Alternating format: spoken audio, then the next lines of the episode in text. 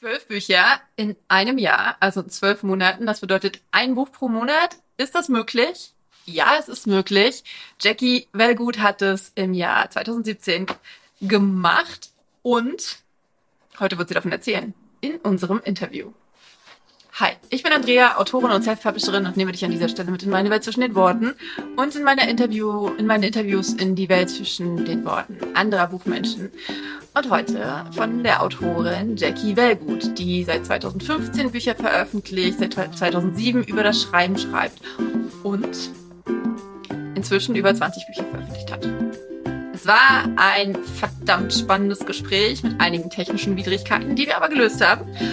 Und ich kann dir nur sagen, schnapp dir Stift und Zettel, denn Jackie hat eine Menge zu erzählen, eine Menge Ideen auch und tolle Gedanken und auch ein paar Sachen, die ich gerne zitieren möchte, tatsächlich. Und wir haben nicht nur über das Schreiben gesprochen, sondern auch über das Streamen auf Twitch. Also wenn du dich mit Twitch für Autoren ein bisschen beschäftigen möchtest, dann ist auch das ein Grund, dran zu bleiben. Wenn du irgendwelche Fragen hast äh, zu dem, worüber wir sprechen, dann kommentier gerne unter diesem Video. Und jetzt, without further ado, viel Spaß mit dem Interview. Liebe Jackie, es ist so, so, so schön, dass du hier bist, dass wir uns äh, ja endlich auch mal so unterhalten. Denn ähm, wir haben uns äh, in Frankfurt auf der Buchmesse 2019, da waren wir beide für die Shortlist vom Scouts Award ähm, nominiert. Weißt du das noch? Das ja, so ich erinnere mich noch sehr gut und ich äh, habe mich damals sehr gefreut, dich kennengelernt zu haben und bin immer noch mhm. froh. Ja, genau so geht es mir auch. Okay, ähm, auf deiner Webseite schreibst du sehr, sehr offen darüber, welche Platzierungen deine Bücher so erreicht haben und auf welchen Bestsellerlisten du gestanden hast. Erstmal herzlichen Glückwunsch zu diesen Mega-Erfolgen. Richtig, richtig, richtig geil. Und es waren besonders die ersten Bücher, die so weit hoch in die Charts gestiegen sind. Richtig? Also so auf Platz 1 der Kindle-Charts. Also die, die, die, die ersten, in den ersten Jahren, sagen wir es mal so. Die Bücher in den ersten Jahren. Ja, nein, ja, nein. Mm. Okay, Kommt drauf an, wie du siehst. ähm, meine Frage ist, warte mal, ja. meine Frage ist, woran glaubst du, dass es liegt, dass die Bücher, die ganz nach oben gekommen sind, so weit nach oben gekommen sind? Und was tust du heute dafür, damit das so ist? Und äh, was, wie findest du, wie sich das verändert hat, was man dafür tun muss, damit die Bücher so weit hochkommen? Fangen wir gleich mit der allerkompliziertesten Frage überhaupt an. Okay. Also, meine ersten Bücher sind tatsächlich ähm, fast nirgendwo gelandet. ähm, ich habe ja 2015 mit dem zauberhaften Aschenputtel angefangen und das am Anfang kennt dich ja keiner. Das bedeutet, am Anfang kauft auch niemand deine Bücher. Ja, nein, das erste Buch ist tatsächlich, also, weil es war das erste Buch, das heißt, es mussten erstmal Menschen rausfinden, dass es mich gibt. Und das heißt, das Buch ist nicht in den Top 100 gelandet. Das ist erst ab dem, ich glaube, es war das sechste Buch passiert, dass die es tatsächlich in die Top 100 geschafft hatten. Das heißt, es hatte hat dann angefangen, hat es eine kritische Masse zu geben von Menschen, die mich kennen und die auch schon auf meine Bücher gewartet haben.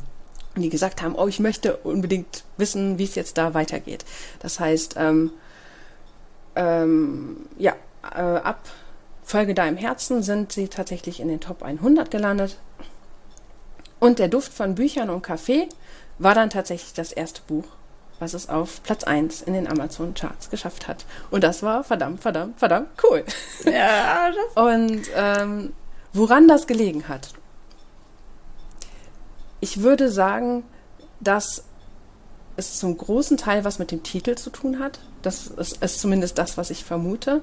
Und mit der Tatsache, dass es in einem mauscheligen, kuscheligen Buchladen beginnt, weil die Kaufentscheidung, die fällt natürlich irgendwann am Anfang, wenn du halt das erst muss dir das Cover so weit zusagen, dass du den Titel liest, dann muss dir der Titel so weit zusagen, dass du den Klappentext liest, dann muss der Klappentext so weit zusagen, dass du auf die erste Seite guckst und dann muss dir die erste Seite so gut gefallen, dass du sagst, okay, das Buch möchte ich zu Ende lesen. Und erst dann fällt die Kaufentscheidung. Und das sind halt die vielen kleinen Bausteinchen, die alle zusammenpassen müssen, äh, damit dann jemand hingeht und sagt, ich kaufe das Buch. Und alleine die Kaufentscheidung entscheidet ja, ob du dann tatsächlich oder auf welchem Verkaufsrang du landest.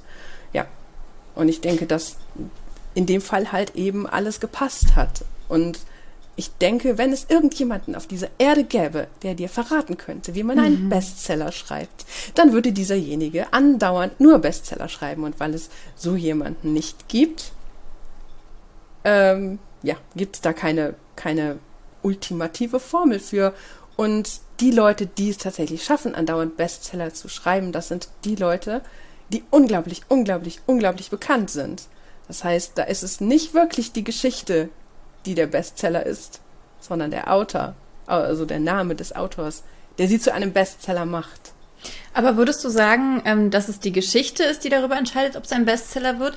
Weil ähm, gerade meintest du ja, es lag wahrscheinlich vor allem am T Titel, dass die Leute überhaupt aufmerksam aufs Buch geworden sind. Klar, da muss es auch noch gut sein, selbstverständlich. Ähm, und glaubst du, dass das Cover entscheidender ist als der Titel. Also wenn man auf, wenn das Cover richtig geil ist, aber man kann den Titel gar nicht so richtig erkennen auf den ersten Blick, dass man sich das Cover dann genauer anguckt und dann den Titel liest, oder muss man den Titel auf den ersten Blick erfassen können? Ich glaube, das ist ganz schwierig zu beantworten und eigentlich mhm. gar nicht zu beantworten, weil jeder Mensch so unglaublich unterschiedlich unterwegs ist und Bücher sich aussucht. Ähm, es gibt Leute, die gehen hin und lesen die letzte Seite vom Buch zuerst ich weiß, ich kenne so jemanden. Freier. Kann ich überhaupt nicht nachvollziehen, würde ich niemals machen, aber es ist, also, und genauso unterschiedlich ist es halt, manche, die sehen den Titel und entscheiden nur nach dem Titel, nur nach dem Cover. Manche sagen, ich ignoriere extra den Titel und das Cover. Ähm, ich denke, groß, im Großen betrachtet, die meisten Bücher werden ja tatsächlich über Online-Buchhandel im Moment verkauft. Zumindest von Self-Publishern, es sei denn, man schafft es, ja. in den Buchhandel zu kommen, wie du das, glaube ich, mal gemacht hast. ähm, und die, ähm, das bedeutet, das Einzige, was der zukünftige potenzielle Leser sieht, ist so eine winzig kleine Buchmarken, Bu äh, Briefmarken große Abbildung von dem Cover. Und ich denke nicht, dass du da überhaupt irgendwas richtig lesen kannst. Also weder Titel noch Autor, wenn du Glück hast, irgendwie den Titel oder sowas. Ähm, aber es muss ja zumindest die Erwartung, die Genre-Erwartung erfüllen, sage ich jetzt mal, also von dem, was du denkst, was du gerne lesen würdest, damit du den nächsten Schritt machen kannst und dann überhaupt den Titel zu lesen bekommst. Also ja, das finde ja. ich aber super spannend, weil man, ähm, also man liest in diesen ganzen äh, Cover, wie, wie, wie sollte denn ein perfektes Cover aussehen, liest du ja immer, ja, man muss den Titel gut lesen können, ne? Und das ist ja aber genau der Punkt. Ähm, und ich finde es unheimlich schwierig, einen Titel auf ein Cover zu bringen, ähm, den man in so einem Format lesen kann. Das, das ist ich denke, das ist auch. Das, das sind ja alles nur. Das sind ja aber, das sollen ja alles nur Hilfen sein, um zu versuchen, dir zu helfen, deinen Leser zu erreichen. Das heißt, ich betrachte sowas dann gerne als ein nice to have. Das heißt, mhm. wenn du das hinbekommst, gut. Aber wenn es andere wichtige Gründe gibt, wie zum Beispiel, es sollte auch noch irgendwas anderes zu sehen sein, außer der Überschrift, äh, dann muss man eben eine Balance finden dazwischen, was dann eben halt funktioniert. Wobei jetzt hier bei dem Titel, beim Duft von Büchern und Kaffee, da ist ja auch vorne, da ist ein Bücherstab oder sind Bücher drauf und eine Kaffeetasse, die duftet. Das heißt, das ist da spiegelt sich das, der Titel sehr stark im Cover wieder. Hast du quasi den Titel für Leute, die nicht lesen können, direkt mit draufgepackt. Also wenn man sich das Buch ja. als Hörbuch kauft, dann, äh, dann muss man gar nicht den Titel lesen können. Auch praktisch. Aber bei mir sind die Cover halt tatsächlich meistens äh, super schlicht, sodass halt ähm, eigentlich nur ein, ein, Hintergrund ist, der aber ja gar keine Symbole oder irgendwas enthält, außer vielleicht ein Herz. Gut, ein Herz ähm, deutet dann schon darauf hin, dass es sich um einen Liebesroman handelt. Ähm, aber ja. Ähm, aber genau, meine, meine, meine, meine Frage davor war ja, glaubst du, dass die Geschichte wichtiger ist als der, der Gesamtauftritt, damit es ein Bestseller wird? Ich denke, dass die Geschichte gut ist, ist sozusagen der Grundbaustein. Das ist, das muss so oder so gegeben sein. Wenn die Geschichte Mist ist, kannst du es komplett vergessen. So. Und dadurch, dass das sozusagen die Mindestanforderung an die Geschichte ist, ist das, was dann tatsächlich ausschlaggebend ist, dass es dann die richtigen Menschen zum richtigen Zeitpunkt erreicht, die den anderen richtigen Menschen davon erzählen, sodass es dann so eine Art Ketteneffekt gibt und dann genug Menschen erreicht werden überhaupt erstmal. Ja, das ist dann der Punkt, ne? dass man, ähm, wenn man eine bestimmte Ebene erreichen möchte, dass es dann wirklich darum geht, dass die Leute anderen Leuten sagen, ja, du musst dieses Buch lesen. Oder? Also, und klar, ich glaube schon, dass. Ja. Das passiert garantiert nur dann, wenn die Geschichte gut ist. Ja. Also ich glaube schon, dass man gerade so am Anfang, wenn man ein Buch rausbringt, äh, sehr, sehr viel übers Cover machen kann. Also wenn das äh, Cover wirklich reinhaut, dann werden schon viele Leute dazu greifen, auch wenn die Geschichte vielleicht nicht so gut ist. Aber wenn die Geschichte dann nicht so gut ist, dann erstens gibt es natürlich schlechte Rezensionen, aber es fehlt halt auch dieses, ähm, du triffst dich mit drei Freundinnen und sagst, Leute, das Buch müsst ihr lesen. So. Ähm, aber was würdest du sagen, was hat sich verändert, ähm, wie man ein Buch, ähm, du schaltest ja bestimmt auch Werbung, oder? Also was hast du damals anders gemacht, als du es heute machst? Oder was würdest du sagen, haben sich, oder hast du das Gefühl, dass sich die, die Umstände geändert haben? Dass, dass, dass man irgendwie mehr machen muss oder dass man weniger machen kann? Ich finde es ziemlich schwierig, die Frage zu beantworten, weil Marketing ist erstens ein unglaublich großes und weites Thema. Das heißt, du hast unendlich viele Möglichkeiten, was du überhaupt machen kannst. Und du musst dir dann zu jedem Zeitpunkt immer aussuchen, die Sachen, von denen du denkst, dass sie jetzt in diesem Augenblick am meisten helfen würden. Und ähm, dann, dann, aber, hm, aber das Ding ist, dass du, selbst egal was du ausprobierst, du findest am Ende niemals heraus, ob das jetzt die richtige Sache war, die du gemacht hast, weil die anderen Sachen hast du ja nicht gemacht. Das heißt, du kennst mhm. das Ergebnis von dem nicht, was du hättest machen können. Und alles kann man überhaupt gar nicht machen. Das geht zeitlich nicht, das geht monetär nicht, das ist einfach unmöglich. Das heißt, du sitzt am Ende immer wieder vor der Frage, äh, ja, hätte ich jetzt besser was anderes gemacht oder was hätte ich denn machen müssen, damit es besser geworden wäre? Und deshalb finde ich Marketing generell eine sehr, sehr schwierige sehr, sehr schwieriges Thema. Vor allen Dingen, weil es so viele Leute gibt, die, die, die sich hinstellen und sagen, oh, hier, das ist der Trick, so funktioniert es auf jeden Fall. Und dann sitze ich davor und denke mir, das, genau das habe ich ausprobiert und das hat aber gar nichts gebracht, oder? Ja, vor allem sind es dann meistens die Leute, die dann halt ein Buch mit dieser Technik irgendwie erfolgreich äh, rausgebracht haben. Und ja, aber beim zweiten Buch funktioniert es dann ja oftmals bei denen dann aber auch nicht mehr so auf die gleiche ja. Art und Weise. Und dazu kommt, dass sich die ganze, äh, die ganze Landschaft ändert in dem Sinne, dass es gibt immer mehr Leute, die Bücher schreiben und Bücher veröffentlichen und was ja auch schön ist, aber dadurch ist eben das Angebot immer noch größer und dazu kommt, dass die Bücher, die schon existieren, die hören ja nicht auf zu existieren. Mhm. Das heißt, es gibt nicht nur die Bücher, die dieses Jahr veröffentlicht werden, sondern es gibt heute auch noch die Bücher, die letztes Jahr und davor das Jahr und davor das Jahr und das werden jedes Jahr immer nur mehr. Das heißt, die Auswahlmöglichkeit für den Leser werden immer größer und ich weiß überhaupt gar nicht, ich denke, dass es für jeden Moment und für jeden Menschen genau das richtige Buch gibt, was er jetzt lesen müsste und was ihm am meisten helfen würde. Nicht nur, nicht nur zum Spaß, sondern tatsächlich auch, was ihm in seiner Lebenssituation am meisten helfen würde.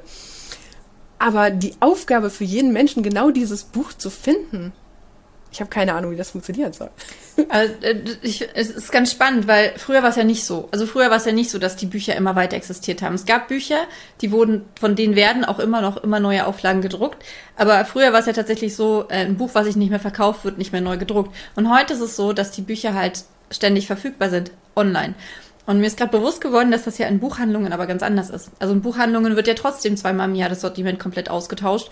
Und äh, da sind zwar auch wahnsinnig viele Bücher, aber der Wettbewerb ist deutlich geringer als, als, als online. Und ich glaube, was, was, was auch noch äh, einen großen Teil davon ausmacht, dass man, dass man nicht festlegen kann, ja, das und das funktioniert, ist, dass einfach sich die Marketinglandschaft selber ja auch total verändert. Und du, ähm, wenn du wirklich ähm, dich hinstellen möchtest und sagen möchtest, ja, das und das funktioniert, dann musst du einfach ständig neue Sachen ausprobieren. Also sei es jetzt sowas wie, wie, wie TikTok, aber halt auch, äh, ich plane zum Beispiel mit Kickstarter mal was zu machen und, und, und, und da halt wirklich zu, das musst du ja auch alles anders angehen und auch für dich angehen und für deine Bücher angehen und für dein Genre und du, es sind so viele Faktoren, die da einfach reinspielen. Ja, und dann kommen noch dazu, dass sich nicht nur das ändert, was du tun kannst, sondern die Leser ändern sich auch. Mhm. Und, ähm, und dadurch, dass andere Menschen dasselbe Ziel haben wie du, ändert sich auch das, was funktioniert. ja. Und das heißt, das ist alles, eigentlich ist es wie beim Bücherschreiben, das Ganze ist ein lebender, atmender Prozess. Und ähm, Das hast du schön gesagt. Ich finde ich wirklich, weil wenn man das so betrachtet als einen lebenden, atmenden Prozess, dann geht man ganz anders an diese Sache ran, weil dann ist es halt nicht so, ja, ich habe jetzt hier meinen Marketingplan für jeden Lounge, den ich durchführe, sondern ich gucke mir halt wirklich an, ja, was ist denn das für ein Buch? Wer, wer, wen will ich denn damit jetzt direkt ansprechen? Natürlich hat man irgendwie so seine übergeordnete Zielgruppe, aber wer ist dann wirklich für dieses Buch und welche Marketingmaßnahmen passen denn genau auf diese Person? Und welche Blogger zum Beispiel passen auch auf diese Person und das ist, das ist sehr cool, äh, sehr, sehr spannend. Und es ist super interessant, dass Bücher viel unterschiedlicher sind, als Autoren vielleicht denken. Also, mhm. oder zumindest ging es mir so. Ähm, ich habe, äh, als ich angefangen habe zu schreiben, habe ich ja ganz viele verschiedene Genres ausprobiert. Äh, einfach, weil ich es auch gerne wollte und weil es in dem 12 in 12 Projekt ja darum ging, ganz viel auszuprobieren. Und dann habe ich am Anfang Romantasy geschrieben und habe dann gedacht, okay, ich probiere mal ein nur Liebesroman aus, also ohne Fantasy-Anteil und habe jetzt gedacht, oh mein Gott, die Leute, die das, äh, die, ich habe ja schon die richtigen Leute in meinem Newsletter drin, aber das Feedback, das war so gemixt von, von oh mein Gott, äh, mit, mit ohne Fantasy lese ich nicht oder irgendwie sowas. Und ich, ich war so voll, okay, aber es ist doch auch eine Liebesgeschichte. Aber die wollten das nicht mal ausprobieren. Ja. Und andere wiederum waren vollkommen begeistert, ne? Und haben gesagt, oh ja, auch mal ohne und so, finde ich super. Und das, das heißt, das spaltet sich so auf und das geht aber noch weiter, denn die, ähm, äh, nur weil du Liebesgeschichten magst, magst du ja nicht jede Liebesgeschichte. Mhm. Das heißt, ähm, wenn jetzt da, weiß ich nicht, Friends to Lovers oder irgendwie sowas äh, vorkommt, also äh, zwei, die vorher befreundet waren, kommen später zusammen. Es gibt Leute, die finden das super und es gibt Leute, die können das absolut überhaupt gar nicht leiden. Ja. Und das heißt, obwohl du denkst, ich habe doch genau die Zielgruppe dafür, schon in meinem Newsletter drin oder irgendwie sowas, stimmt das vielleicht gar nicht hundertprozentig, sondern es sind halt immer noch mal, es gibt da immer wieder unter Kategorien von Lesertypen. Ja, und das ist auch ganz spannend, weil manchmal sind es halt wirklich nur diese ganz kleinen Details, die dann irgendjemanden triggern und dann kommt er mit dem Buch gar nicht klar, obwohl die Person dann zum Beispiel auch sagt, ja, er schreibt es jetzt genau der gleiche, äh, hat mich schon auch mitgezogen, aber ich konnte einfach mit der, mit dem, mit dem Hauptcharakter zum Beispiel nichts anfangen. Das ist ja dann auch manchmal, du hast ja auch verschiedene Hauptcharaktere. Was aber gleichzeitig bedeutet, du musst das Marketing für die neuen Leser sozusagen anpassen für die Leute, die du einsammelst. Aber auf der anderen Seite habe ich auch, ich habe einige Leser, die mir immer wieder schreiben und die mir sagen, es ist vollkommen egal, was du schreibst, ich will das lesen. Mhm. Schreib schneller, ist mir egal ja. was. Aber, aber mach weiter. Das heißt, diese Gruppe von Lesern gibt es auch und die hast du dann halt. Und ich denke, das ist auch das Ding, warum die Bücher mit der Zeit erfolgreicher geworden sind, weil es mehr von denen geworden sind, die quasi als, als Grundleserstamm vorhanden sind und die den Namen schon mal gehört haben. Und Stephen King hat die absolute kritische Masse überschritten. Ja. Aber der Mann schreibt halt auch zwei super lange Bücher in jedem Jahr, ne, seit 40 Jahren. Also. Ja. ja muss man auch mal dazu sagen. Der ist auch ja. sehr fleißig. Ja, Konsistenz ist ein massiv wichtiger Punkt, denke ich. Weil du halt im Kopf von den Lesern drin bleibst. Wenn du denn dann jedes Jahr zwei Bücher schreibst. Ja, oder zwölf. Was für ein oder Übergang. Zwölf. Was für ein Übergang. Ich mache nochmal einen Schlenker zu dem ähm, Herrn Greg Martella, heißt er, glaube ich, oder Martella, no sé. Ähm, auf jeden Fall hat der vor einigen Jahren das Projekt äh, 20 Books to 50k ins Leben gerufen. Schon mal davon gehört? Das bedeutet, Nein. du schreibst 20 Bücher und wenn du mit diesen 20 Büchern pro Buch jeden Tag 7,50 Dollar verdienst, dann bist du im Jahr bei 50.000 Euro. Die Idee dahinter ist halt, dass du einmal richtig Gas gibst also die ersten Jahre richtig viel Gas gibst und super viele Bücher schreibst und dann halt diese, diese Backlist hast, aus der du dein passives Einkommen letztendlich bekommst und dann halt äh, weniger schreibst, ein bis zwei Bücher im Jahr. Und du hast ja im Jahr 2017 zwölf Bücher, ich weiß nicht, ob du komplett geschrieben hast in der Zeit, aber auf jeden Fall zwölf Bücher veröffentlicht. Ähm, und ich habe natürlich eine Million Fragen dazu. Ähm, und die erste ist, was war dein Initialgedanke? Also du hast ja schon gesagt, du wolltest viele Sachen ausprobieren, aber hattest du auch diesen Gedanken, wenn ich viele Bücher jetzt auf einmal ähm, veröffentliche, dann habe ich eine Backlist, die mich dann ähm, ernährt quasi? Also das war zum Teil der Grundgedanke. Ähm, dass der ganz, ganz ursprünglich kam es aber daher, dass ich habe zwar viele Geschichten geschrieben und ich, ich hatte vorher Ich habe das nochmal versucht nachzuvollziehen. Ich glaube, ich hatte davor tatsächlich ein oder zwei Geschichten zu Ende geschrieben, aber ich hatte halt noch nie irgendwas veröffentlicht. Und deshalb habe ich 2015 gesagt, so das Jahr, das wird jetzt mein Jahr. Und ich veröffentliche dieses Jahr mein erstes Buch. Und dann habe ich angefangen, das zu schreiben. Und im August war mein erster Entwurf immer noch nicht fertig. Und dann habe ich gedacht, das ist doch wohl, das kann doch wohl nicht sein. Wie, wie, es gibt doch Leute, die das schaffen. Und es gibt doch auch zum Beispiel den Nanovrimo, wo du, ähm, das ist dieses Net, der National Novel Writing Month, wo du halt sagst, ich schreibe 50.000 Wörter innerhalb von 30 Tagen. Das gibt's ja. Das heißt, es gibt Leute, die schreiben ihre Entwürfe, ersten Entwürfe schnell zu Ende. Du hast aber am Ende vom Monat eben nur den ersten Entwurf und immer noch nichts veröffentlicht. Das war mein Ziel für das Jahr gewesen und dann habe ich mir gedacht, hm, wenn es ein Nanovrimo gibt, in dem man 50.000 Wörter zu Ende schreiben kann, dann müsste es doch vielleicht auch irgendwie möglich sein, also ein Buch innerhalb von einem Monat komplett zu Ende zu schreiben. Also wenn das möglich wäre, also mich würde das total motivieren. Wenn ich wüsste, dass das tatsächlich geht, dann würde mich das motivieren, mein Buch weiterzuschreiben. Und dann kommt zu dieser Erkenntnis, kam noch dazu, dass ich habe ja den Blog schriftsteller-werden.de und da schreibe ich ja seit 2007 Artikel über das wow. Schreiben und in dem Zusammenhang habe ich halt immer wieder Post gekriegt. Und immer wieder das, oh mein Gott, ich schaffe es nicht, mein Buch zu Ende zu schreiben. Äh, und ich weiß nicht, wie ich das machen soll und ich werde einfach nicht fertig. Und das war, das, das ist so ein regelmäßiges Feedback, das man, das ich dann da bekommen habe. Und das zusammen mit diesem Gedanken, also mich würde das motivieren, wenn irgendjemand ein Buch in einem Monat veröffentlichen würde, war dann so, hm, ja, okay, wenn es das noch nicht gibt, wie wäre es denn, wenn ich das mache? Aber wenn ich das mache, und ich mache das nur einmal, dann sagen mir nachher alle, komm, du hast vorher geplottet. Und äh, komm, du hast nachher noch irgendwie das Marketing gemacht. Oder eigentlich war es länger als ein Monat. Weil man kennt ja diese ganzen Clickbait-Artikel im Internet, innerhalb von 24 Stunden ein Buch schreiben und am Ende stellt sich raus, ja, okay, du hast getippt mm. in der Zeit. Herzlichen Glückwunsch. und, Hast dein und, Diktiertes abgetippt. Und, und, ähm, und das wollte ich halt um jeden Preis vermeiden. Und da habe ich gedacht, ja, wie, wie vermeidest du das? Ja, wenn ich das nur einmal hintereinander mache, glaubt dir keiner. Aber wenn du es zwölfmal hintereinander machst, dann bleibt den Leuten gar keine andere Wahl. Irgendeins von den Büchern muss ich in, dem, in einem Monat geschrieben haben. Es, ist, es geht einfach nicht anders. Und äh, dann erst habe ich natürlich selber gedacht, der komplett durchgeknallt und stimmt, klappt bestimmt nicht. Aber auf der anderen Seite hat sich diese Idee festgesetzt. Und ich habe gedacht, es wäre so cool, wenn das klappen würde. Und dann habe ich einfach gedacht, ich mach's einfach. Was soll passieren? Und dann habe ich mich halt öffentlich hingestellt und gesagt, okay, ich schreibe zwölf Bücher in zwölf Monaten. Von der Idee über das äh, über Beta-Leser und Lektorat und Korrektorat und Buchsatz bis hin zur Veröffentlichung. Und ich ziehe das jetzt durch. Und weil ich das halt öffentlich gesagt habe, habe ich das dann durchgezogen. Aber es ist ja auch Wahnsinn, wenn du auch das Lektorat mit drin hast. Wie hast du das denn gemacht? Also das ist ja auch ein finanzieller Aufwand und natürlich auch ein zeitlicher Aufwand. Hast du dann ja. mehrere Lektoratsrunden gemacht mit Korrektorat? Wie hast du das realisiert? Ähm, ich habe vorher mit einer Lektorin Kontakt aufgenommen und habe der Bescheid gesagt, hier, ich habe das vor.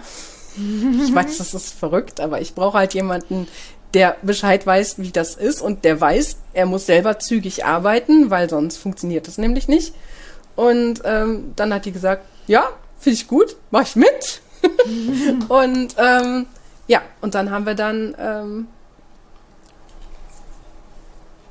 zeitlich dann immer so abgestimmt, dass das dann halt auch funktioniert. Das heißt, ich habe dann versucht, den ersten Entwurf richtig fertig zu haben. Ähm, ja, äh, fangen wir da mal an. Also ähm, wie, wie, wie lange hat welche Phase gedauert und welche Phasen hattest du? Also hattest du auch Planungsphasen? Ähm, ja. Also ich hatte so einen groben Zeitplan, wann welche Sachen stehen müssen, weil ich wusste ja, ich habe immer nur 30 Tage Zeit. Und das heißt, bis zum dritten Tag musste die Idee komplett stehen. Da muss, ich musste wissen, was ich schreiben möchte, für wen ich schreiben möchte. Und ähm, der grobe Plot sollte auch so irgendwie da sein. Dass ich wenigstens ungefähr Ahnung habe, in welche Richtung es geht. Und danach habe ich dann angefangen zu schreiben. Ich weiß jetzt die Tages, die Daten jetzt nicht genau auswendig. Es ist auch ein klein bisschen äh, kompliziert, das zu erklären, ohne dass ich jetzt genau auseinandersetze, wie ich meine Bücher schreibe, ähm, weil das hat auch ein bisschen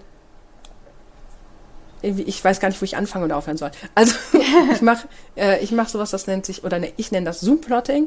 Das bedeutet, das ist aber auch innerhalb von diesem Prozess entstanden, weil ich habe ja nicht angefangen und wusste alles über das Schreiben, was, was ich jetzt weiß, sondern der Schreibprozess hat sich über die Zeit natürlich dann entwickelt. Mhm. Ähm, und eine Sache, die dabei halt entstanden ist, ist das Zoom-Plotting. Das bedeutet, ich gucke, ich mache mir einen groben Plan von der Geschichte, wie, die, wie ich denke, dass sie aussieht. Und wenn ich nicht weiter weiß, wie ich jetzt, ähm, wenn ich jetzt nicht weiß, was jetzt an bestimmten Punkten oder irgendwie so sein soll, dann fange ich an zu schreiben. Und wenn ich anfange zu schreiben, dann entstehen automatisch neue Details über die Geschichte. Weil ein Plot ist, per Definition ist das ja Stichpunkte oder maximal kurze Absätze, sonst wäre es kein Plot mehr. Mhm. Und das heißt, wenn ich jetzt anfange zu schreiben, dann entstehen neue Details. Dadurch, dass ich dann neue Details über die Geschichte weiß, die ich bekommen habe, weil ich reingezoomt in der Geschichte geschrieben habe, kann ich dann, wenn ich an einen Punkt komme, wo ich sage, jetzt weiß ich aber nicht genau, wie es weitergehen soll, kann ich wieder rauszoomen und habe jetzt ja viel mehr neue Infos über die Geschichte und kann dadurch den Plot wieder anpassen. Und dann kann ich wieder in die Geschichte reinzoomen und dann kann ich wieder weiterschreiben. Ach cool. Ja. Ja. ja. Also es ist so eine, es sind quasi ein Mix aus Discovery Writing und ähm, ja, dann letztendlich doch Zwischenplotten oder? Also ich bin ganz, ich mag die Unterteilung in Plotter und Panzer mag ich ja. persönlich nicht. Das gef gefällt mir nicht, dass sich Leute da freiwillig in irgendwelche Schubladen reinstecken. Weil du kannst eine Geschichte nicht schreiben, ohne sie zu plotten. Und du kannst eine Geschichte auch nicht plotten, ohne sie zu schreiben. Es hängt beides fest zusammen. Du kannst weil eben eine Geschichte ein lebendes, atmendes Wesen ist, was entsteht, während du es schreibst. Und ich weiß, es gibt Leute, die sagen, nein, ich schreibe einfach nur von vorne bis hinten und dann bin ich fertig. Aber im Endeffekt muss trotzdem am Ende, wenn sie es nicht sind, irgendjemand anders da drauf gucken und sagen, funktioniert das denn jetzt da, was ja. ich geschrieben habe? Weil du wirst dadurch, dass du nicht planst, wirst du Sachen aufschreiben, die du nicht geplant hast. Und das bedeutet, es wird am Anfang Stellen geben, die nicht zu diesen Dingen passen, die du hinten geschrieben hast. Das heißt, du plottest letztendlich dann danach. Ja, und da, dadurch, dass es immer diesen Zeitpunkt gibt, zu dem du plottest und immer diesen Zeitpunkt, zu dem du schreibst, denke ich nicht, dass es Sinn macht, da so eine richtige, Scha also so eine Unterteilung zu machen und zu sagen, ich bin Plotter oder ich bin Penzer oder was weiß ich, weil es dich halt auch irgendwo hinzwingt, wo du vielleicht gar nicht unbedingt hin musst, weil ich gemerkt habe, dass jede Geschichte, die ich geschrieben habe, war unterschiedlich. Ja. Wenn ich gedacht habe, ich halte jetzt ein System, wie ich Geschichten schreibe, dann kannst du davon ausgehen, dass die nächste Geschichte mir Knüppel zwischen die Beine geschmissen hat und gesagt, nee, Edge, bei mir funktioniert das so nicht. äh, auf jeden Fall. Also ich ich habe mich halt auch immer so in diese Panzer-Ecke gedrückt gefühlt, weil halt genau das ist, äh, wie ich dachte, wie ich schreibe, dass ich halt äh, drauf losschreibe. Und dann ist mir klar geworden, ich plotte einfach ganz anders. Also ich plotte einfach im Kopf schon. Ähm, ich schreibe mir Ewigkeiten überhaupt nichts auf zu irgendeiner Geschichte. Keine Stichpunkte, kein gar nichts. Ich lasse das alles in meinem Kopf sich entwickeln. Und irgendwann kommt dann der Punkt, wo ich dann ähm, eine Zusammenfassung schreibe. Und ich dachte immer so, ja, so eine Zusammenfassung ist ja aber nichts. Und äh, ich lese gerade Save the Cat Writes a Novel. Und mir wird gerade so klar, ja doch, das ist dann halt schon mein Plot. Und da sind dann halt tatsächlich auch diese, diese Beats von Save the Cat sind da schon äh, viele, viele mit drin, auch wenn ich sie jetzt nicht ähm, genau bei zehn Prozent zum Beispiel setze, wie ja viele das, äh, wie, wie man das ja dann, wenn man extrem plottet, nur also auch macht. Oder? Ich will gerade ganz viel sagen, deshalb ja. ich weiß gerade nicht, wo ich anfangen soll. Sehr schön. Ähm, also das eine, ich, das eine, was ich, was ich einen wunderschönen Gedanken auch finde, ist, dass jeder Mensch hat ein Geschichtengefühl. Mhm. Ganz einfach durch den Fakt, dass du mit Geschichten aufwächst. Selbst, also die, die meisten Kinder bekommen schon Geschichten vorgelesen. So schön. ja, die meisten bekommen halt schon Geschichten vorgelesen von ihren Eltern. Selbst wenn du Eltern hast, die selber keine Bücher in die Hand nehmen, erzählen dir deine Eltern Geschichten über ihre eigene Kindheit, darüber, wie es auf der Arbeit war. Äh, über den Weihnachtsmann. Menschen, kom Menschen kommunizieren über Geschichten und äh, bringen sich, also du stellst dich, selbst du stellst dich mit einer Geschichte vor, wenn du jemanden neu kennenlernst. Das ist, das sind alles mhm. Geschichten. Und dadurch entwickelt eben jeder Mensch ein Geschichtengefühl. Und das ich hatte mal eine Autorenkollegin, die mit mir über Geschichtenstruktur gesprochen hat und die hatte auch so gesagt, ja, das mit den 10% und 50%, das mache ich alles überhaupt gar nicht. Da habe ich gesagt, komm, gib mal dein Buch her. Ne? ja, genau.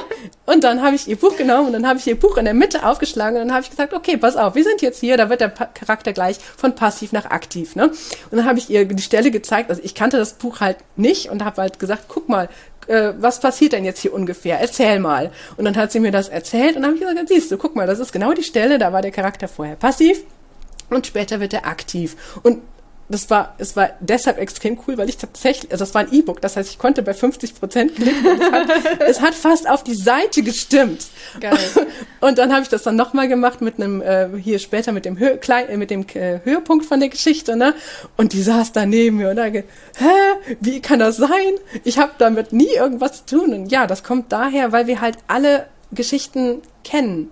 Jeder kennt Geschichten und hat dieses Gefühl. Und es, ähm, das ist vollkommen in Ordnung, wenn du das auf diese Seite machst und kannst, aber es ist auch in Ordnung, wenn du Hilfsmittel zur, zur ähm, äh, Hand nimmst und Werkzeuge benutzt. Das ist kein Verbrechen, das ist in Ordnung, das darf so sein. Weil ich meine, welcher Schreiner würde sich dafür entschuldigen, dass er jetzt ein, äh, dass er einen Zollstock benutzt, um die Länge von einem Tisch auszumessen? Äh, würde der Tisch auch funktionieren, wenn er zwei Zentimeter kürzer wäre? Ja, er hätte das Maßgerät nicht benutzen dürfen, aber dadurch passt es eben genau in die Ecke, wo es rein soll. So. Ich finde es total spannend. Ich, wir hatten ein Interview letztens mit äh, Peter Gibbons, der hat letztes Jahr den Kindle Storyteller Award in UK gewonnen. Und ähm, der ist ganz groß, ähm, also der, der plant seine Geschichten ganz, ganz genau nach der Dreiaktstruktur und so weiter. Und in dem Interview ist mir klar geworden, äh, dass ich glaube, die tatsächlich verinnerlicht habe, weil wenn ich mir die, die Struktur mal genau angucke und dann meine Bücher angucke, dann funktionieren die schon sehr nach diesem Schema. Und ich glaube, es kommt wirklich auch daher, dass so viele Filme einfach danach aufgebaut sind. Gar nicht jetzt unbedingt Bücher, aber halt auch so wahnsinnig viele Filme, die, ähm, die ja halt auch, die das irgendwie teilweise mehr brauchen, glaube ich auch, als Bücher vielleicht. Ich weiß es nicht. Also diese, diese, diese wirklich feste Struktur. Vielleicht deshalb, weil die eine absolut beschränkte Anzahl von Zeit haben. Genau. Genau. Auf die sie sich beschränken müssen. Das, das, das, äh, das kann gut sein aber auch die lehnen sich ja eigentlich nur an die Grundstruktur von der Geschichte an. Ich weiß gar nicht mehr, woher das ist, aber es gibt irgendwie so, du setzt deinen Charakter in den Baum, du setzt den Baum in Brand und du holst den Charakter wieder raus. Geil. ja, mega. Und das ist richtig, richtig gut. Und da muss er noch irgendwo hinkommen danach, ne? Also er darf das ja nicht noch raus, sondern muss ihn auch wieder irgendwo neu hinsetzen. Vor den Baum. Ja. Das ist ja nur die ganz grobe Struktur. Ja, nee, aber es aber ist total, aber es ist, ist genau das, ist genau der Punkt, ne? Ja, super spannend. Ähm, kommen wir nochmal zurück zu 12 und 12. also das heißt, wie lange hast du dann geschrieben an, an einem Buch?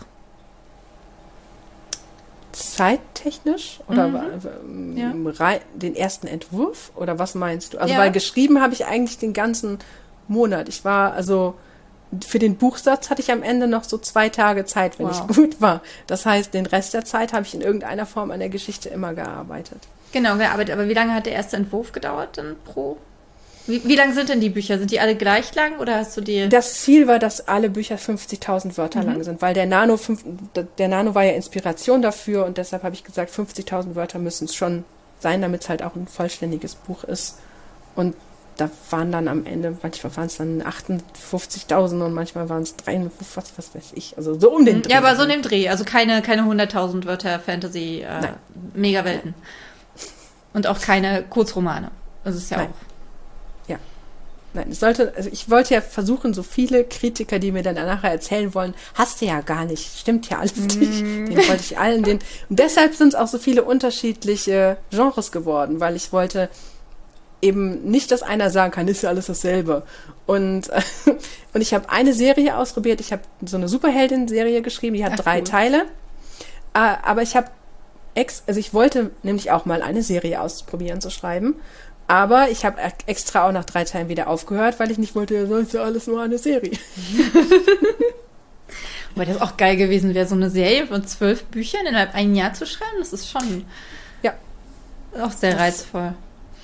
Genau, also wir haben die Frage immer noch nicht äh, beantwortet. Wie lange hast du am ersten Entwurf für jeweils die Ach Bücher gebraucht? Ähm, ich, wie gesagt, ich weiß die genaue Tagesanzahl, die ich mir genommen habe, nicht mehr genau. Ich meine, ich hätte zehn Tage dafür eingeplant. Genau, und das heißt, du hast dir dann für jeden Tag 5000 Wörter vorgenommen? Oder wie hast du das gemacht? Ich habe, im Endeffekt war der Plan viel mhm. einfacher als das. Der Plan war, ich schreibe immer dann, wenn ich kann. Okay. Wenn ich morgens aufgewacht bin, die Kinder waren noch im Bett, dann habe ich geschrieben. Wenn ich die, wenn die Kinder aufgewacht sind, habe ich offensichtlich aufgehört und dann wurden die in den Kindergarten gebracht oder in die Schule oder wo auch immer sie hin mussten. Und sobald die aus dem Haus waren, habe ich wieder geschrieben. Und wenn, äh, wenn die wieder da waren, dann eben nicht. Und wenn die dann bei Freunden zu Besuch waren oder bei der Oma, dann habe ich wieder geschrieben. Und dann, wenn dann Familienzeit war, dann eben wieder nicht. Und wenn die dann wieder im Bett waren und ich war noch nicht komplett müde, oh, dann habe ich wow. doch geschrieben.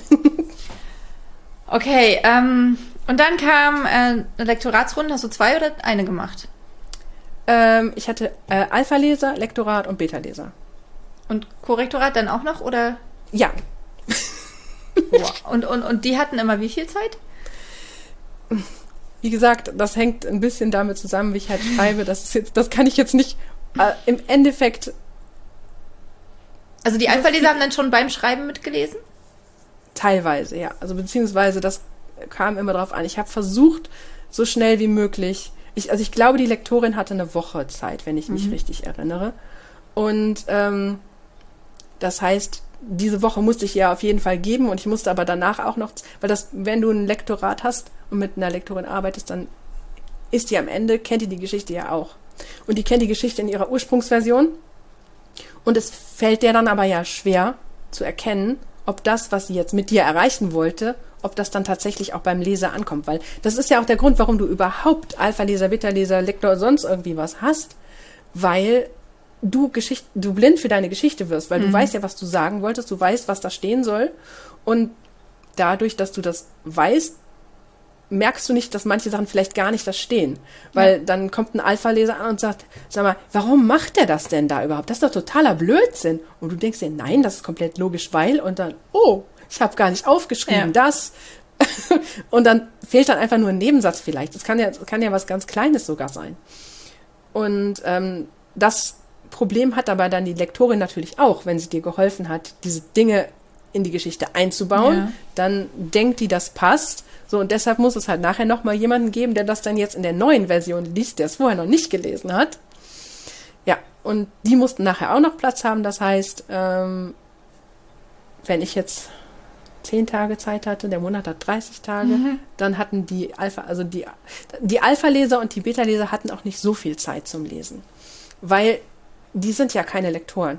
Die sollen ja im Endeffekt nur sagen, funktioniert das, was da steht? Ähm, macht mir das Spaß beim Lesen? Wo bleibe ich hängen? Was ist unlogisch? Sowas in der Richtung. Das heißt, die hatten dann was weniger Zeit. Ich glaube nicht, die Machst du das immer noch? Machst hm? du das immer noch so, dass deine äh, Beta-Leser wenig Zeit haben?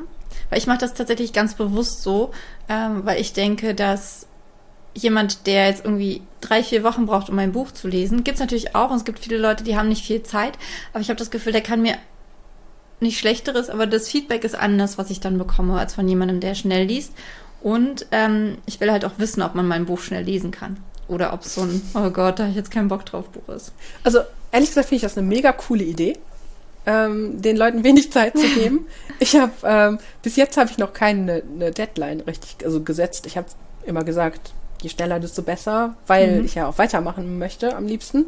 Aber im Endeffekt ähm, habe ich dir noch keine Deadline gesetzt. Aber sollte ich vielleicht mal machen. Ja, ich mache das so weil auch deswegen, weil ich mit meiner Lektorin natürlich auch die Termine ausmache. Wir haben halt zwei Lektoratsrunden und danach die Korrektoratsrunde. Und ich mache es normalerweise so, dass ich vor dem ersten Lektorat eine ganz kleine Testleserrunde mache. Also dann wahrscheinlich eher so Alpha-Leser noch. Ähm, aber während des Schreibens mache ich es nicht. Und dann nach dem ersten Lektorat, nach dem zweiten Lektorat und dann halt nach der Korrektoratsrunde noch mal ein paar ähm, ARC-Reader, wie man das so schön im Englischen nennt. Also Leute, die das fertige Buch lesen, damit sie dann eine Rezension schreiben können. Genau. Und da sind halt immer nur ein ARC? Äh, Advanced Reader Copy. Ah, also okay. quasi ähm, Advanced finde ich immer so schwer zu übersetzen. Ähm, Fortgeschritten. Ja, nee, aber das ist damit, glaube ich, nicht gemeint. Ich glaube, damit ist gemeint ähm, vorher gegeben, so, weißt du? Also Advanced. Ach, in Advance, vorab, Vorableser. Vor, vor, Vorableser-Exemplar, sehr gut. Genau. Das Ja. kenne ich. Und zwischen den Lektoratsrunden sind halt immer nur zwei Wochen und deswegen haben die halt auch nur eine Woche, ähm, weil ich ja auch äh, noch bearbeiten möchte dann. Ja, und du hast definitiv recht, das Feedback wird dadurch besser. In dem Sinne, dass, wenn du jetzt eine Pause von zwei Tagen machst, zwischen Seite 33 und Seite 34, dann weißt du halt vielleicht nicht mehr, was im Nebensatz auf Seite 33 Mhm. stand, was aber wichtig wäre für Seite 34, wodurch du dann Seite 34 nicht verstehst, obwohl es komplett offensichtlich ist, weil es stand eine Seite vorher da, Ja. was auch immer gerade dein Problem ist. Ja, gerade bei komplexeren Plots. Ich glaube, dafür muss der Plot noch nicht mal komplex sein, damit das stimmt. Also vor allen Dingen, weil du ja, du bekommst beim Lesen ja ein Gefühl mit. Das ist ja das Ziel von dem Buch, dass der, dass der Leser was empfindet. Sonst würde er es nicht lesen.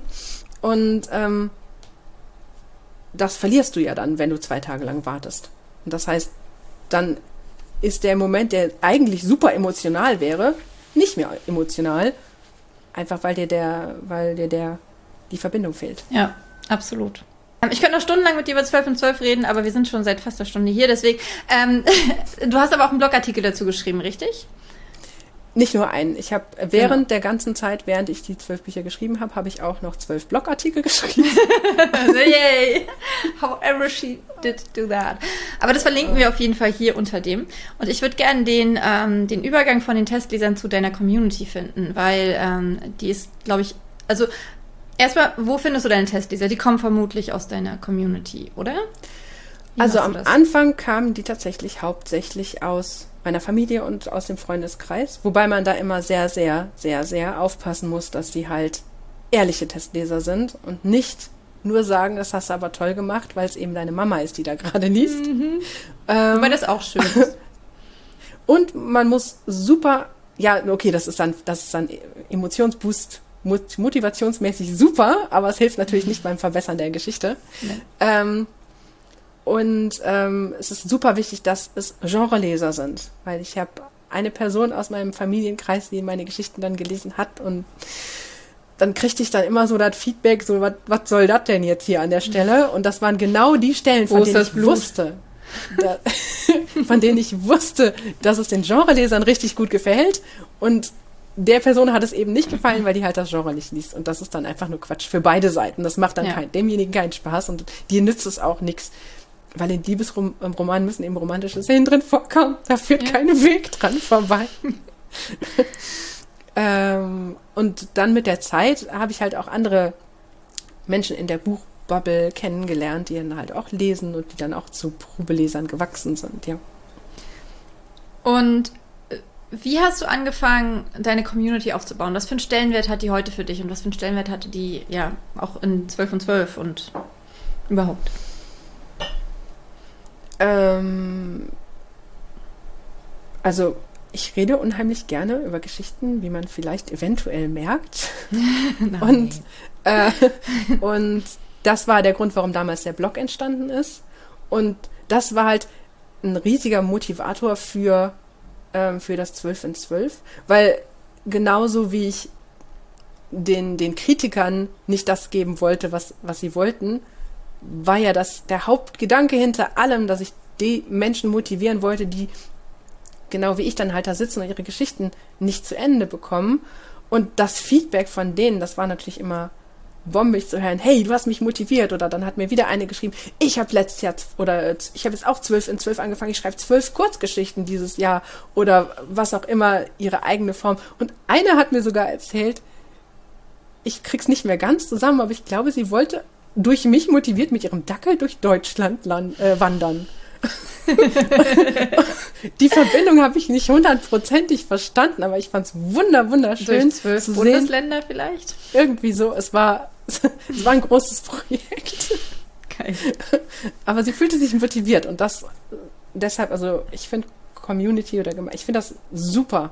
Vor allen Dingen, wenn man weiß, dass die anderen sich genauso für Geschichten interessieren wie man selbst. Wie erreichst du deine Community? Also welche, welche Plattform nutzt du da dafür?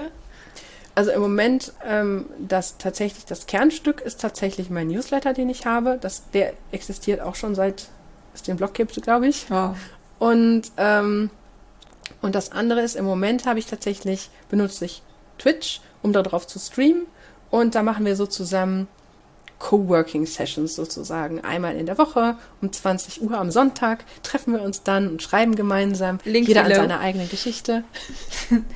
Ähm, Genau. Kannst du einmal kurz erklären, wie Twitch funktioniert? Weil ich kenne es gar nicht. Ich war noch nie drauf. Ich habe mir vielleicht einmal die, die Übersichtsseite angeguckt, aber ähm, ich habe keinen Plan. Inwiefern unterscheidet sich das von Instagram Live oder von YouTube? Ähm, Okay, erstmal machen wir einen Schritt zurück und gucken uns Twitch von außen an. Im ich mache hier einen Screenshot. Im eigentlichen Sinne ist Twitch eine Gaming-Plattform. Das heißt, die ist gestartet worden oder da am Anfang waren da hauptsächlich Gamer drauf, die gestreamt haben, wie sie irgendwelche Spiele spielen. Also ich würde mich dann zum Beispiel hinsetzen und sagen, so ich spiele jetzt Guild Wars oder Fortnite oder was weiß ich und ähm, du kannst mir dann dabei auf den Bildschirm gucken. Und wenn ich cool bin, dann habe ich gleichzeitig noch eine Kamera an. Das heißt, du kannst dann nicht nur meinen Bildschirm sehen, wie ich das Spiel spiele, sondern du siehst dann unten links in der Ecke auch noch, wie ich total verzweifelt bin, weil irgendeiner mich gerade wieder ab abgeknallt hat bei Fortnite oder so. Das heißt, ursprünglich hat Twitch als Gaming-Plattform angefangen. Das hat sich aber, ähm, das hat sich aber langsam erweitert. Das heißt, es gibt jetzt auch ganz viele andere Arten von Streams. Es gibt jetzt auch Leute, die machen Musik und streamen das über Twitch. Es gibt Leute, die machen ähm, Rollenspiel tatsächlich. Also so, ähm, weißt was Rollenspiel ist? Es gibt ja verschiedene Arten von Rollenspielen. Also, okay, nein, dieses Rollenspiel ist nicht erlaubt, aber es gibt so Rollenspiel, da ist einer sozusagen der Game Master, der Spielmeister, und der sagt dann, ähm, du gehst in eine dunkle Höhle, Höhle rein und ähm, äh, von links hörst du ein Geräusch, was machst du? Und Wie dann geil. sagst du, das macht mein Sohn und der hat aber noch nie, der war noch nie auf Twitch, der ist neun und das macht er mit seinen Freunden, das hat er sich selber ausgedacht. Wenn der mit seinen Freunden im Auto sitzt oder so, dann fängt er an, okay, pass auf, du, das und das. Genau das? Das ist ja geil. Ich wusste gar nicht, dass das eine Sache ist.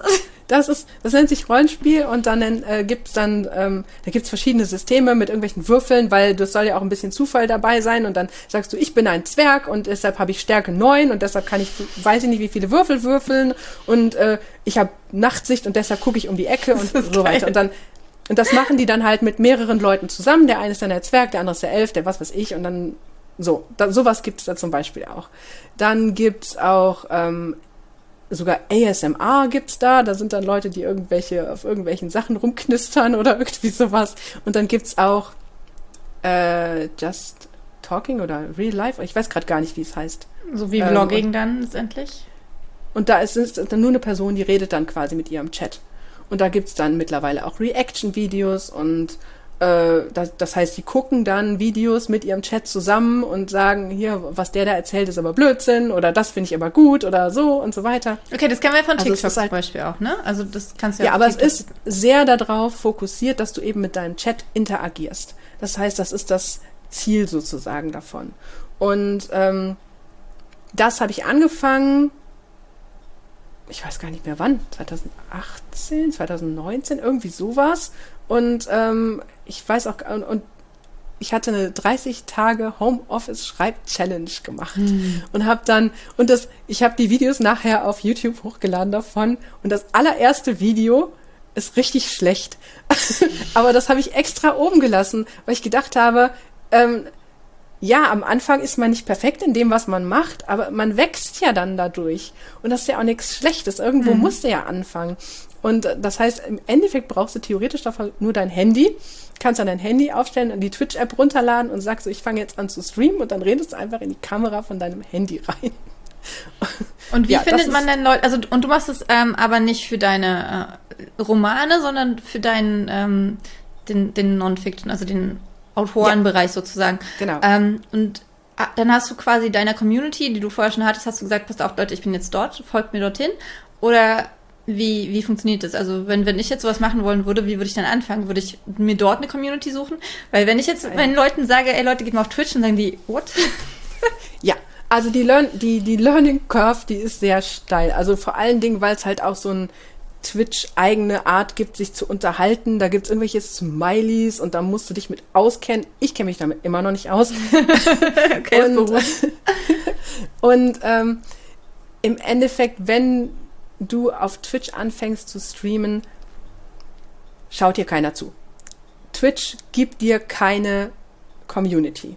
das ist, da, da muss man sich sofort von verabschieden und das hat, ist aber gleichzeitig ein Vor- und ein Nachteil. Nachteil ist offensichtlich, weil du findest da keine Leute, weil der Suchalgorithmus ist so komisch, dass du hauptsächlich dann oben landest, wenn du schon viele Zuschauer hast. Aber am Anfang hast du ja keine Zuschauer, dadurch bist du ganz unten, dadurch guckt dir keiner zu, dadurch kommst du auch nicht nach oben, ne? So. Das mhm. ist halt so ein selbstverstärkender Effekt. Der Vorteil daran ist aber, ähm, dass du weißt, dass dir keiner zuguckt und deshalb kannst du sagen, hey, äh, ich probiere das jetzt einfach mal aus. Schlimm ist sowieso nicht, weil es sieht mich sowieso keiner. Und du kannst das sogar so einstellen, dass der Stream dann nachher gar nicht mehr existiert. Okay, das, das heißt, meine nächste Frage. Ja, nee. Äh, also der Stream wird, wird nicht gespeichert oder ist der dann hinterher noch verfügbar? Das kommt drauf an. Also du kannst, ähm, du kannst das so einstellen, dass der Stream nachher einfach verschwunden ist. Dann ist er weg und dann kriegt ihn auch keiner mehr zu sehen.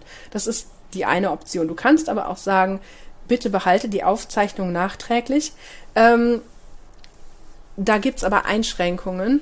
Da, bin, da will ich jetzt auch nicht mich zu sehr, muss man mal nee, auf der Internetseite nachgucken, weil also ich weiß, dass du ähm, mein Stream zum Beispiel, der bleibt nur 14 Tage lang erhalten. Und danach wird er komplett gelöscht. Das hat irgendwas damit zu tun, ob man jetzt einfach nur da streamt oder Affiliate-Partner ist oder äh, Twitch-Partner ist und das und diese verschiedenen Zustände sagen, geben eine Aussage darüber, äh, ob du jetzt ähm, du kannst ganz langsam. Es gibt da sowas wie Abos. Leute können die Streamer unterstützen und sagen, ich mache jetzt ein Abo und dann, ich glaube, das sind fünf Euro, wenn ich mich nicht vertue. Und dann ähm, wird das Geld zwischen Twitch und dem Streamer aufgeteilt. Über die Aufteilung brauchen wir nicht zu sprechen. Es gibt bessere Aufteilungen. Ähm, und ähm, ich weiß gar nicht mehr, worauf ich gerade raus wollte. Ich habe voll den Faden verloren. Auf jeden Fall, du Kannst du deine Videos Genau, je nachdem, in, nein, nein, ich weiß wieder, ich weiß okay. wieder. Je nachdem, in welchem von diesen Leveln du drin sitzt, ähm, werden deine Streams länger gespeichert okay. oder auch nicht. Und ich bin jetzt, ich habe nur dieses Affiliate-Ding gemacht, einfach weil es eine Zusatzfunktionen gibt, die man benutzen kann. Ähm, und ähm, ich weiß halt nur, meine werden nur 14 Tage lang gespeichert. Danach werden die gelöscht, deshalb lade ich die auch immer runter und speichere die dann im Schreibstream-Tresor, damit sie wenigstens irgendwo erhalten bleiben. Aber veröffentlichst ja. du die dann nochmal auf YouTube oder irgendwas? Es kommt drauf an. Also wir, ich, wir haben im Moment das eine Format, was ich mache, ist halt dieses Zusammenschreiben, einfach nur zusammen hinsetzen und damit es wenigstens einen Zeitpunkt in der Woche gibt, wo man sitzt, tippt für mhm. jeden und das halt auch motivierend ist, finde ich, wenn man sieht, dass halt einer ist, der halt mittippt. Und ähm, dann haben wir noch ein zweites Format, das ist der Geschichtendoktor, nenne ich das. Wenn jetzt einer von den Leuten aus dem Stream sagt, ja, ich habe ein Problem bei meiner Geschichte, hilf mir doch mal. So, wir haben immer so Pausen in diesen ähm, Coworking Sessions und dann sprechen wir über die Sachen, über die der Twitch, äh, der Chat gerne sprechen möchte. Und manchmal kommen die dann mit Problemen an und wenn ich irgendwie helfen kann, dann versuche ich das natürlich direkt da zu machen. Aber manchmal sind das halt so Fragen, da merke ich schon an der Art und Weise, wie die formuliert sind, das hängt mit dem Rest von der Geschichte zusammen. Mhm. Ich kann darauf keine direkte Antwort geben, wenn ich den Rest von der Geschichte nicht kenne. Und ich versuche das dann zwar, aber spätestens nach der zweiten oder dritten Antwort, wenn dann auffällt, äh, nein, da fehlt noch mehr, äh, dann sage ich dann immer, ja, dann wünscht dir doch einen Geschichtendoktor. Und ähm, dann können wir nämlich, dann gehen wir hin und machen sowas wie jetzt wir beide gerade. Mhm. Nur, dass eben nicht das Ziel ist, wir machen ein Interview und finden, so, reden über das Schreiben generell, sondern dann reden wir explizit über die Geschichte von dieser Person. Und ähm, davon, diese Geschichtendoktoren, die lade ich dann nachträglich tatsächlich auf YouTube hoch, beziehungsweise die letzten zwei habe ich noch nicht hochgeladen, die müsste ich mal nochmal hochladen. Und das ist immer super interessant, weil ähm, eben weil ich super gerne über Geschichten spreche äh, und weil ich halt mittlerweile auch schon ein bisschen Erfahrung habe. Das heißt, ich kann dann sagen, oh ja, das ist der Stolperstein oder habe hab ich, hab ich auch schon mal gehabt oder ähm, und dann vor allen Dingen dadurch, dass man halt von außen auf die Geschichte guckt, fallen einem halt auch andere Sachen ein als demjenigen, der ja. in seinem Misthaufen sitzt und gerade nicht weiß, wo er rausgucken kann. Und dazu kommt auch noch dadurch, dass es ja, dass der Chat ja auch anwesend ist, schreiben die natürlich auch nochmal ihre ganzen Ideen her, das, dahin. Und das heißt, die Leute haben dann, es ist meistens nicht möglich, den Chat komplett während des, der Unterhaltung zu lesen, weil sonst kann ich keinen klaren Gedanken mehr fassen Ja. und demjenigen helfen. Ähm, aber derjenige kann dann eben nachträglich hingehen und sich das alles nochmal angucken und den Chat durchlesen. Und da habe ich auch schon Feedback bekommen. Oh, da waren nochmal so gute Ideen drin, die habe ich auch nochmal alle benutzt. Oder Wie so. viele Leute Ja. sind in deinem Chat? Also, Das kommt immer sehr drauf an. Das fluktuiert auch ein bisschen. Also ähm, im, im Moment sind wir meistens um die, um die 40 oder 70 Wow. Leute oder sowas. Also wie gesagt, es kommt auch auf den Stream an und was das Thema ist. Ähm, ja. Und das, ähm, dann gibt es noch eine, eine Sache, die cool ist. Äh, und zwar gibt es etwas, das nennt sich Raid. Und das bedeutet, wenn dein Stream zu Ende ist, dann hörst du ja auf zu streamen. Aber die Leute, die da sind im Chat, die sind nicht notwendigerweise fertig mit was auch immer sie jetzt da tun sind. Und die würden vielleicht noch gerne weitermachen. Das heißt, dann kannst du einen Raid starten und sagen, okay, ich schubse jetzt meinen ganzen Chat zu jemand anderem in den Stream rein. okay. Und, ähm, und das ist was, was ich unheimlich gerne mache. Das Problem ist nur, es gibt relativ wenige Schriftsteller da auf Twitch. Das heißt, Habt also, ihr gehört, zum Beispiel, Leute? das heißt, wenn du jetzt da zum Beispiel einen Stream machen Mhm. würdest und dann zufällig zu der Zeit, wo ich gerade aufhöre, dann könnte ich meine Leute dann zu dir hinschubsen und sagen, hier, die schreibt da auch gerade, da könnt ihr gerne noch weitermachen. Und da haben wir schon einige coole Leute gefunden, die jetzt dann und der Chat, der teilt sich dann auf, also weil das ist, der Chat guckt ja nicht nur eine Person normalerweise, sondern ähm, die mögen ja mehr als einen Menschen. Das ist Ja. ja genau wie, du guckst ja nicht nur eine Fernsehshow äh, für immer und ewig, sondern ich denke nur gerade an Star Trek. Ich könnte immer weiter Star Trek gucken. Aber normalerweise guckst du halt auch noch andere Sachen drumherum. Selbst wenn du Fan von einer Sache ähm, bist, bist du ja vielleicht noch Fan von anderen Sachen. Ja. Ja, ich denke auch. Also, ich finde auch, ähm, gerade diese ganzen Online-Geschichten, da ist Konkurrenz eher so ein. Also man kann, äh, das ist ja auch total cool, ne, weil du kannst damit ja auch so neue Leute, die dort anfangen, auch super pushen. Also wenn du, wenn du dann deine, deinen Followern sagst, okay, ich bin jetzt fertig, aber wenn ihr noch Bock habt, dann guckt euch doch mal das und das an und man kann schon sehr cool zusammenarbeiten. Ja, und Ja. vor allen Dingen, die freuen sich dann immer an Keks, weil dann so viele Leute dann da plötzlich reinkommen. Ja, genau. Und, ja, und der Chat hat meistens ja auch eine positive Energie. Dann, weil die ja wissen, hey, wir gehen jetzt zu jemand Neuem hin und so. Und dann, ja, ergeben, ergeben sich coole Dinge. Ich wollte jetzt noch fragen, inwiefern ähm, du das äh, Instagram Live vorziehst, aber das ist ja dann genau der Punkt, dass du halt mit den Leuten ganz anders kommunizieren kannst als bei Instagram Live zum Beispiel. Ja, und ich muss sagen, ich habe auch Instagram Live noch nicht so oft gemacht. Ich überlege gerade, ob ich es überhaupt schon mal gemacht habe. Ähm, der, das Hauptding, warum ich, ich hatte, ich hatte damals, ich weiß gerade gar nicht mehr, warum ich mit Twitch angefangen habe. Ich weiß nicht mehr, warum es Twitch war. Ich glaube, damals gab es vielleicht auch noch gar kein Instagram Live. Also eine Sache, die relativ interessant ist, ist, es gibt halt dafür so Streaming-Software. Das heißt, du kannst es im einfachsten Fall, da setzt du dein Handy hin und streamst. Aber wenn du Lust hast, dich mit dem Backend so ein bisschen zu beschäftigen, dann kannst du eben hingehen und sagen, so, ich benutze jetzt hier so eine Software dafür und dann kannst du halt so Overlays machen und wenn du dann ein Abo bekommst, dann gibt's dann irgendwelche lustigen Bildchen, die durch die Gegend fliegen und irgendwie sowas. Also, ähm, ja, ich denke, das war auch ein Punkt, warum ich das weil, weil es eben diese Stream-Software gibt, die damit zusammenarbeitet und wo man dann machen kann, dass es dann vielleicht auch ein bisschen nett aussieht. Und dann muss man aber aufpassen, dass man sich nicht 30 Wochen lang darin verrennt, dass das jetzt alles perfekt aussieht, weil Ja. dann fängst du nämlich niemals an. Ja. Und dann fängst du lieber einmal mit so einem wunderschönen Video an, wie bei mir. dann, Dass wir uns dann alle angucken, wir verlinken jetzt Von- drunter. von halb schräg unten mit ein bisschen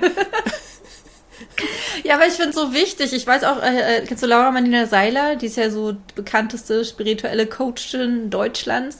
Und äh, die hat auch noch ihre ganzen alten Videos. Äh, und das ist so süß, wenn du ihr zuguckst, weil jetzt ist sie natürlich super professionell. Sie hat tausend Leute, die die Videos bearbeiten, hat super viel dazugelernt und es macht einfach nur Spaß, ihr zuzugucken.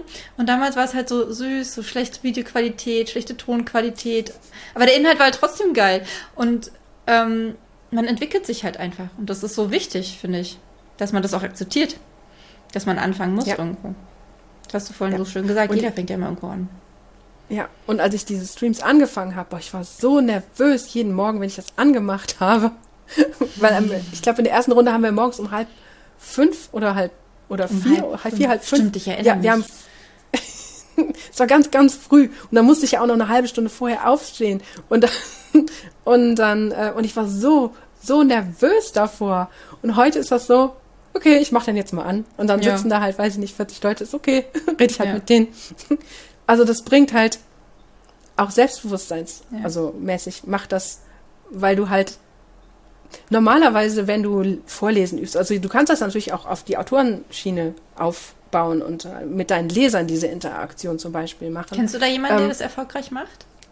Ähm, ich bin jetzt nicht sicher, was erfolgreich für dich bedeutet. Wenn äh, du auf Twitch unterwegs bist und dann ähm, anderen Leuten folgst, dann kriegst du die beim Raid angezeigt. Und das heißt, dann äh, kannst du dir dann aussuchen, wen du davon vielleicht schon kennst. Und ähm, das Coole ist aber, dass dadurch kriegst du immer wieder neue Leute in den Chat. Und das heißt, die kennen wieder andere Leute. Und die sagen dir dann, wenn, wenn du dann fragst, hey, wen könnten wir denn mal raiden, dann kriegst du plötzlich jemanden vorgeschlagen, den du vorher überhaupt gar nicht gekannt hast. Das heißt, das ist cool.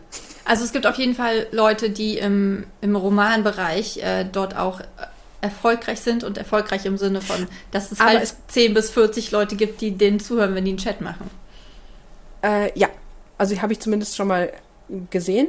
Und es gibt aber noch zu wenige. Das heißt, wenn mehr da wären, gäbe es auch mehr Möglichkeiten, äh, Zuschauer hin und her zu schubsen. Ja. Und auch ähm, die, die, also Twitch halt aus dieser Gaming-Zone auch rauszuholen, ne? Ja, wobei das, äh, wie gesagt, das ist schon viel passiert, weil, weil es halt jetzt auch diese ganzen Just, Just Chatting heißt das, haha, gibt Hm, ganz, ganz Chatting. viele verschiedene äh, Schattierungen von. Chat Chatting-Schattierungen, das ist aber schön. Okay, ähm, wir hatten gerade wunderbare technische Schwierigkeiten. Ähm, wie ihr vielleicht im Schnelldurchlauf gesehen habt, wenn ihr das hinbekommen habe, falls das Video noch da ist.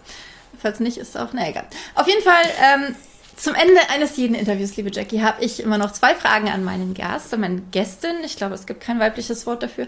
Und zwar die erste ist, ähm, welche Veränderung wünschst du dir in der Buchwelt? Ähm, ich weiß, dass du diese Frage am Ende mal stellst. Und ich habe darüber nachgedacht. Und ich glaube, ich wünsche mir einfach nur, dass mehr Menschen lesen.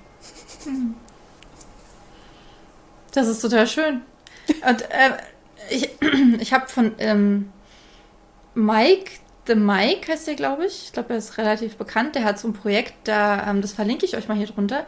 Das ähm, heißt Les Leselounge e.V. Und die machen zusammen mit ähm, einigen, ich verlinke es hier drunter, die machen zusammen mit einigen Autoren und Autorinnen und äh, auch Buchhandlungen und so weiter, machen die so Projekte, um das Lesen wieder mehr zu fördern. Von daher, das passt ganz gut dazu. Und ähm, die zweite Frage, die du dann auch kennst, ist, äh, welches Buch liegt ganz oben auf deinem noch zu lesen Stapel und warum hast du es noch nicht gelesen? Ähm, da liegt tatsächlich das Buch von der Elvira Zeisler, was du letztens in deinem Stream vorgestellt hast. Und genau deshalb li liegt es auch, genau, die wahre Magie des Lebens. Und genau deshalb liegt es auch ganz oben, beziehungsweise weil ich es gerade lese, weil ich es gerade angefangen habe, weil ich es gerade erst bei dir gesehen habe. Cool. Und äh, was erwartest du dir von dem Buch? Also, Ähm, ich finde es bis jetzt sehr cool. Ich finde den ähm, Blick, also weil sie ja sehr beschreibt, wie ihre Reise sozusagen gewesen ist. Und das finde ich sehr spannend und Ja. äh, bis jetzt interessant, ja. ich fand es auch richtig gut. Es steht, liegt auch ganz oben für ein Reread bei mir, weil da sind ja auch so viele Journaling-Fragen drin, die ich äh, unbedingt angehen möchte. Und ja, sehr cool. Auch nochmal sehr große Empfehlung. Link in den Show Notes. Ähm, genau. Und dann sind wir am Ende und ich hoffe, dass unser Interview nicht nur drei Minuten und 30 Sekunden gedauert hat. Äh, ich habe zwischendurch gesagt, ich hätte noch Stunden. Ich habe hier ganz viele Fragen, die wir gar nicht beantwortet haben. Also das können wir sehr, sehr gerne nochmal irgendwann wiederholen. Äh, Es hat nämlich sehr, sehr viel Spaß gemacht. Sehr gerne. Es hat mir auch sehr viel Spaß gemacht. Vielen Dank. Und ja, ich wünsche dir alles, alles Liebe. Und Dankeschön, dass du da warst. Wow, das Ende war ein bisschen chaotisch, weil meine Internetverbindung weg war. Sehr, sehr strange. Aber genau deswegen arbeite ich mit Riverside, äh, dass ich euch hier unten noch verlinke. Und ja, ich bin auch Affiliate von denen. Das heißt, wenn ihr da ein ähm, wenn ihr mit denen zusammenarbeitet, dann verdiene ich was dran. Aber dadurch, dass ich Riverside genutzt habe, war diese komplette Aufnahme einfach immer noch da, weil es halt auf dem Computer gespeichert wurde. Und ich bin so dankbar dafür. Und äh, wenn ihr Bock habt, dann kann ich auch mal ein komplettes Video darüber machen, wie ich meine Videos aufnehme, wie ich diese Interviews aufnehme. Gib mir dafür einfach ähm, kurz Info unter dem Video und sagt mir Bescheid. Ähm, ja, auf jeden Fall bin ich sehr dankbar, dass dieses wunderbare Interview nicht einfach verschwunden ist und wir es nochmal neu aufnehmen mussten, weil es wird nie so wie beim ersten Mal. Auch wenn es Spaß gemacht hat, zu sprechen und wir es bestimmt nochmal machen, aber es wird nie so wie beim ersten Mal. Okay, das war's. Das nächste Interview wird auf jeden Fall auch richtig großartig. Ich freue mich so mega darauf. Das nehme ich nächste, nächste Woche auf. Ich verrate euch noch nicht, wer es ist. Ähm, das ist auf jeden Fall jemand, wo mein Herz ziemlich stark geschlagen hat, als die Person gesagt hat, sie macht das Interview mit mir. Ist auch ein Autor. Ähm, aber der ist tatsächlich auf, aus anderen Gründen bekannt und aber dafür, dazu dann nächste Woche. Dazu dann nächste Woche. Abonniert den Kanal, wenn ihr dieses Interview nicht verpassen wollt. Und jetzt äh, wünsche ich dir, euch alles, alles Tolle, eine wunderbare Nacht, einen wunderbaren Tag, wann auch immer du das gehört hast oder gesehen hast. Mach's gut. Denke mal daran, du bist gut genug, du bist toll, du hast es verdient, deine Träume zu leben. Mach's gut, dein Andrea.